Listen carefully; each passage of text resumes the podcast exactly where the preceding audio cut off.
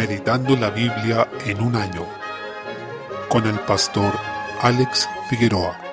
Día 11, mes 2, Éxodo capítulo 32. Este capítulo nos relata el episodio del becerro de oro. Todo comienza cuando el pueblo vio que Moisés se tardaba en descender del monte. Recordemos que él había subido allí para recibir la revelación de parte del Señor de las tablas de la ley, y ellos, al ver que se demoraba, decían a Aarón, levántate, haznos dioses que vayan delante de nosotros, porque a este Moisés, el varón que nos sacó de la tierra de Egipto, no sabemos qué le haya acontecido. Ellos habían recibido hacía muy poco tiempo los diez mandamientos, y allí el Señor les decía que no hicieran otros dioses, que no se hicieran imagen ni se inclinaran ante ellas para adorarlas ni para honrarlas. No tendrás dioses ajenos delante de mí, dice el primer mandamiento en Éxodo 20, verso 3. El pueblo de Israel estaba violando flagrantemente lo que el Señor les había mandado y que además se habían comprometido a cumplir. Ellos dijeron en un pacto hicieron justamente en ese momento en que recibieron los diez mandamientos, que iban a obedecer todo lo que el Señor les había dicho, y luego esto lo ratificaron en Éxodo 24.7.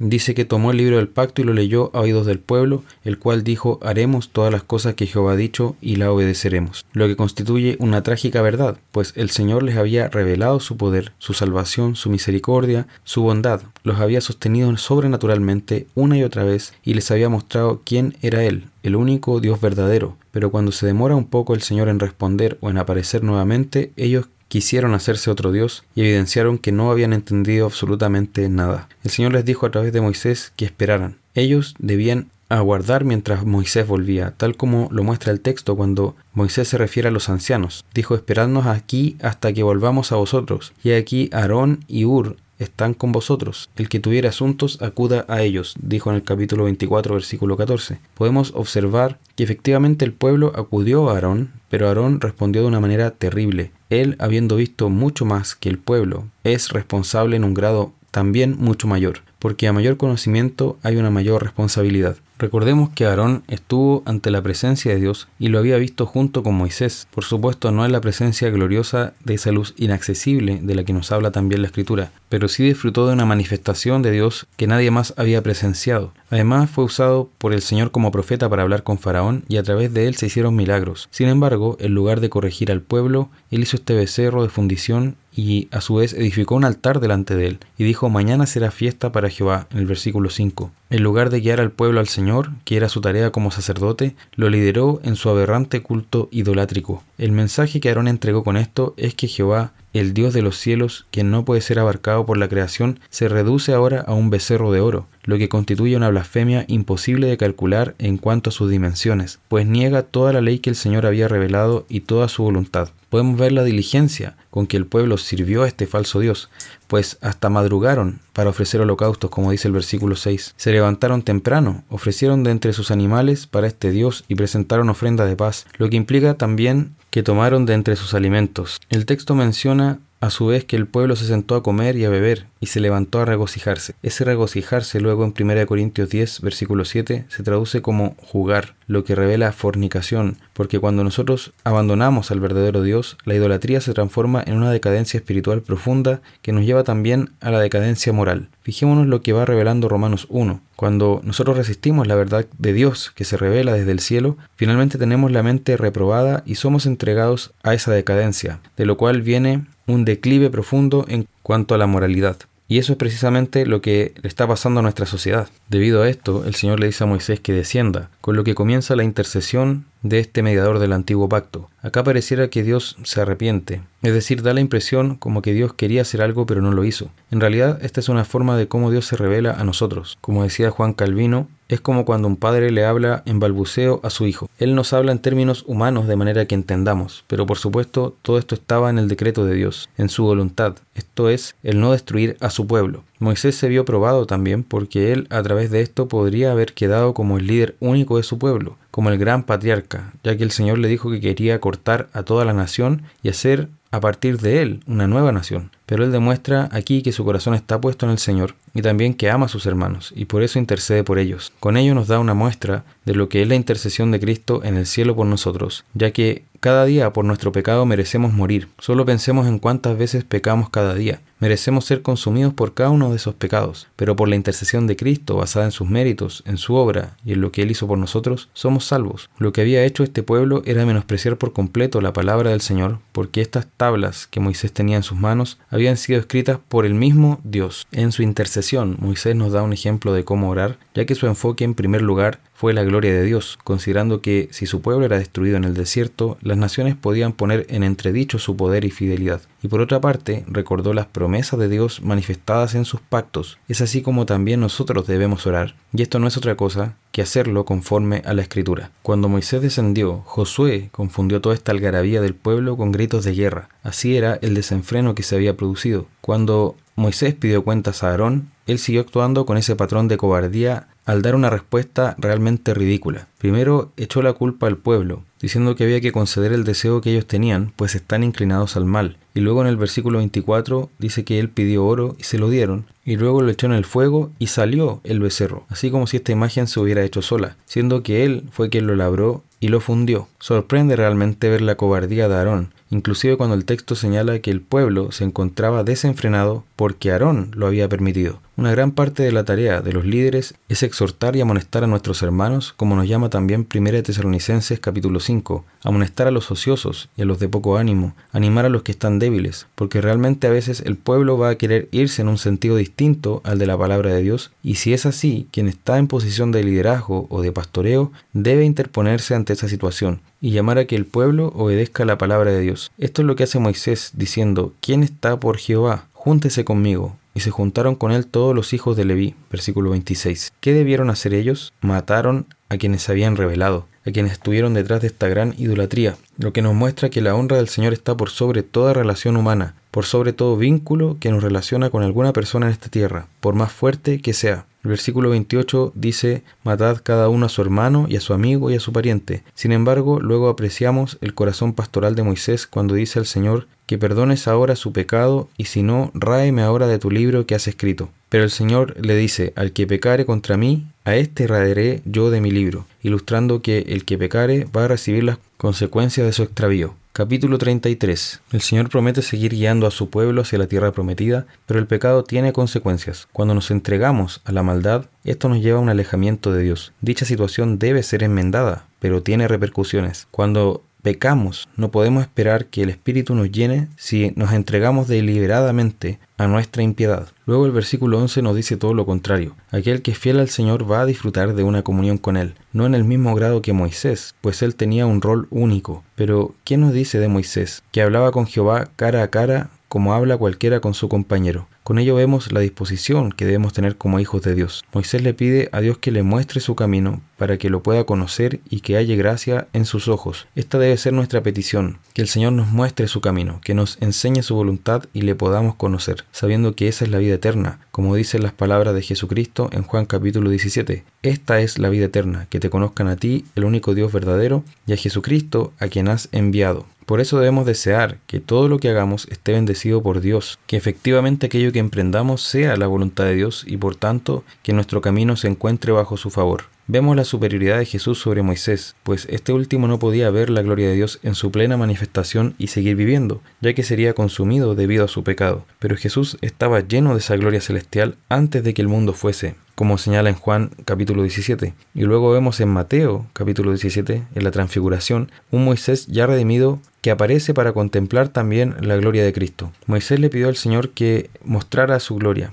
Eso también debe ser nuestra petición, que el Señor nos muestre su gloria, que le podamos conocer y podamos ver su gloria en Jesucristo. El Señor accedió aunque no en el mismo grado de la petición, porque eso solo se puede cumplir cuando estemos en el cielo con Él, pero sí podemos ver con esto que si nosotros pedimos al Señor que nos muestre su gloria, si esa es nuestra petición constante y es el deseo profundo de nuestro corazón, el Señor accede a esto y nos hace crecer en gracia y en el conocimiento de su nombre. Asimismo, podemos ver que el Señor es soberano en su salvación. Él dice algo que después cita el apóstol Pablo en Romanos 9. Tendré misericordia del que tendré misericordia y seré clemente para con el que seré clemente. Él es quien decide a quién muestra su misericordia y eso también está en su sola potestad porque la salvación es de Jehová. Salmo 30 33, versículos 1 al 12. Este es un precioso salmo donde nuevamente se nos invita a alegrarnos en el Señor en la alabanza. En el versículo 3 dice, Hacedlo bien, tañendo con júbilo. Tañer significa tocar un instrumento con alegría, a eso se refiere. Finalmente, nosotros debemos recordar cada domingo cuando alabamos al Señor como iglesia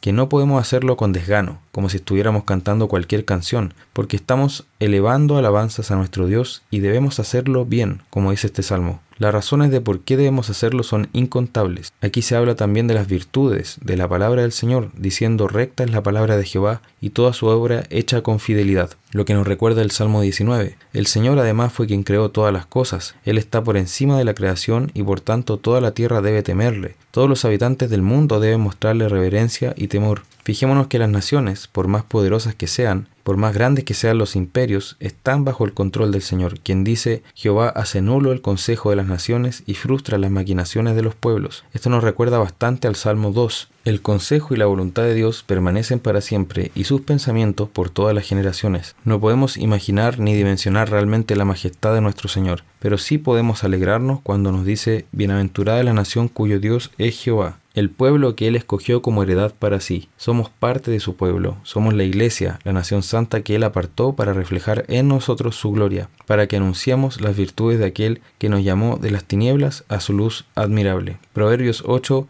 32 al 36. Estos versículos nos muestran a Cristo personificado como la sabiduría. La sabiduría no es algo aparte de Dios, no es una persona distinta, sino que es Dios mismo. Recordemos que Cristo se describe como la sabiduría de Dios, como ya hemos venido diciendo en todo el comentario del libro de Proverbios. En el verso 32 leemos, Bienaventurados los que guardan mis caminos, de lo que aprendemos que debemos atender el consejo de la palabra. Dice, si oyereis hoy su voz, no endurezcáis vuestros corazones. En Hebreos 3.15. ¿Qué tragedia más grande sería endurecer nuestros corazones ante la palabra? Pues aquello sí o sí terminará en ruina. Por eso nos advierte, no lo menospreciéis. Debemos escuchar a Cristo, a la sabiduría, velar a su puerta, buscarlo con diligencia. ¿Cuántas personas hacen enormes filas y esperan días fuera de un estadio para conseguir una entrada, para ver un concierto o para comprar el último teléfono que va a lanzar una compañía? A veces acampan afuera de las tiendas o de los estadios, donde sea que lo estén vendiendo, donde sea que se esté ofreciendo aquello que ellos desean. ¿Cómo ellos, adorando a un Dios falso, algo que es vano, muestran tanta diligencia? mientras el pueblo de Dios muchas veces se muestra tan tardo y tan negligente en sus deberes espirituales, nosotros somos llamados a velar a las puertas de la sabiduría, a las puertas de nuestro Señor. Dice, porque el que me halle hallará la vida y alcanzará el favor de Jehová, mas el que peca contra mí defrauda su alma. Todos los que me aborrecen aman la muerte. Versículos 35 y 36. Quizás alguien no llega al punto de decir que aborrece la sabiduría, mientras en los hechos procede de esa manera. Si escuchamos la palabra, vemos lo que dice, pero vivimos de una manera completamente contraria a ella, lo que estamos haciendo es aborrecerla, pecar contra la sabiduría. Estamos endureciendo nuestro corazón y pavimentando el camino hacia nuestra propia ruina. Roguemos por corazones sensibles a la voz de Dios y diligentes en buscar la sabiduría. Mateo capítulo 26. Desde el versículo 69 en adelante encontramos el triste episodio en que Pedro niega a Jesús. Recordemos que, como nos relata el Evangelio de Juan, ellos estuvieron en el sermón más precioso jamás pronunciado, aquel del aposento alto, donde el Señor les dice todo lo que va a ocurrir con claridad, que Él se va a ir y que va a ser entregado en manos de los pecadores, pero les da razones para que ellos mantengan la fe, para que permanezcan firmes y fieles velando. Mientras ellos debían velar y orar para que se mantuvieran de esa manera, durmieron, y el precio que pagaron es posible apreciarlo ahora, pues cuando Pedro se ve enfrentado a la prueba, aún confiando tanto en sí mismo, que dijo al Señor que aunque todos lo negaran, él permanecería fiel, aquí vemos que lo negó tres veces. Lo negó delante de todos diciendo que no lo conocía, con maldición y juramento, diciendo no conozco al hombre. Realmente es tremendo esto porque sus propias palabras hablan de la profundidad de su pecado. El Señor había dicho en una oración que Pedro escuchó, esta es la vida eterna, que te conozcan a ti, el único Dios verdadero, y a Jesucristo a quien has enviado. En Juan 17.3. Es decir, siendo esa la vida eterna, que lo conozcan, Pedro dice con juramento y maldición que no le conoce. Cuando dice que lo negó con juramento y maldición, él está diciendo que caiga sobre mí la ira de Dios si lo que digo es mentira. Es decir, él se puso a sí mismo bajo la condenación eterna si lo que decía era falso, y resulta que lo era. Él mintió abiertamente. Allí recordó las palabras que Jesús le había dicho y saliendo afuera lloró amargamente. Esa es la verdadera caída de Pedro, la caída de aquel que confiaba tanto en sí mismo que juró nunca negar ni abandonar al Señor y sin embargo lo hizo. Y mientras esto ocurría, el Señor estaba dentro del concilio dando testimonio de la verdad, afirmando ser el Hijo de Dios para salvación del mismo Pedro que lo estaba negando afuera. Esto nos muestra el gran contraste entre la misericordia de Dios y nuestra profunda miseria humana capítulo 27, los versículos 1 al 10, vemos el remordimiento que sintió Judas, quien devolvió arrepentido las monedas que le habían entregado por traicionar a Jesús, y lo reconoció diciendo, yo he pecado entregando sangre inocente en el versículo 4. Pero esa no es una confesión de pecado verdadera, porque no lo lleva a Jesús. Él no está volviendo a Jesús mismo, sino que solo se siente mal por lo que ha hecho. Tengamos cuidado, para no confundir el remordimiento por lo que hemos hecho sin querer ir a Dios para ser perdonados, ser lavados y restaurados con el verdadero arrepentimiento, donde efectivamente nos quebrantamos por lo que hicimos. El verdadero arrepentimiento nos lleva al Señor para buscar su perdón, pero lo que Judas hizo en lugar de eso fue ahorcarse, y de esto se nos dice algo sumamente importante, ya que en el versículo 6 los sacerdotes al tomar el dinero reconocieron que era precio de sangre, admitieron que habían comprado con eso la muerte de alguien, violando así la propia ley, pero son tan hipócritas que no se atreven a echar ese dinero al tesoro del templo, por la misma razón, porque es precio de sangre. Esto no los lleva a arrepentirse, ni a confesar que han pedido la ejecución de un inocente, y aún en esto apreciamos cómo se cumple la profecía de Jeremías y de Zacarías, donde anuncian la traición de Judas, lo que también nos muestra este último era el hijo de perdición. Desde el versículo 11, Pilato interrogó a Jesús y le preguntó si es el rey de los judíos, y Jesús le respondió en el verso 11, tú lo dices. Cristo no hace esta afirmación como quizá lo entenderíamos nosotros hoy, algo así como, eso es algo que tú dices, pero yo no lo he dicho, sino que le está diciendo efectivamente, como has dicho, es cierto. Ante las acusaciones nos dice que él nada respondió, cumpliendo así la profecía de Isaías 53, que dice que no abrió su boca, que fue como cordero al matadero. Además nos confronta ya que somos tan prontos para defendernos, para vindicar nuestra honra, que en realidad es ninguna, ya que somos pecadores. Pero Jesús, que era realmente el justo, nada respondió ante las acusaciones. En esto tenemos que ser confrontados con nuestro orgullo y ver la humildad de nuestro Salvador, quien siendo Rey y Señor de todo, se sometió a esto, a los insultos, a los golpes, a las blasfemias, a la insolencia en su grado sumo. Se sometió a todo ello voluntariamente, pudiendo él haberse hartado ante tanto atrevimiento y no haber continuado hacia la cruz. Sin embargo, él obedeció hasta el final y cumplió la voluntad del Padre para nuestra salvación. Que esto nos lleve a una alabanza continua y profunda a nuestro Señor por su gran misericordia.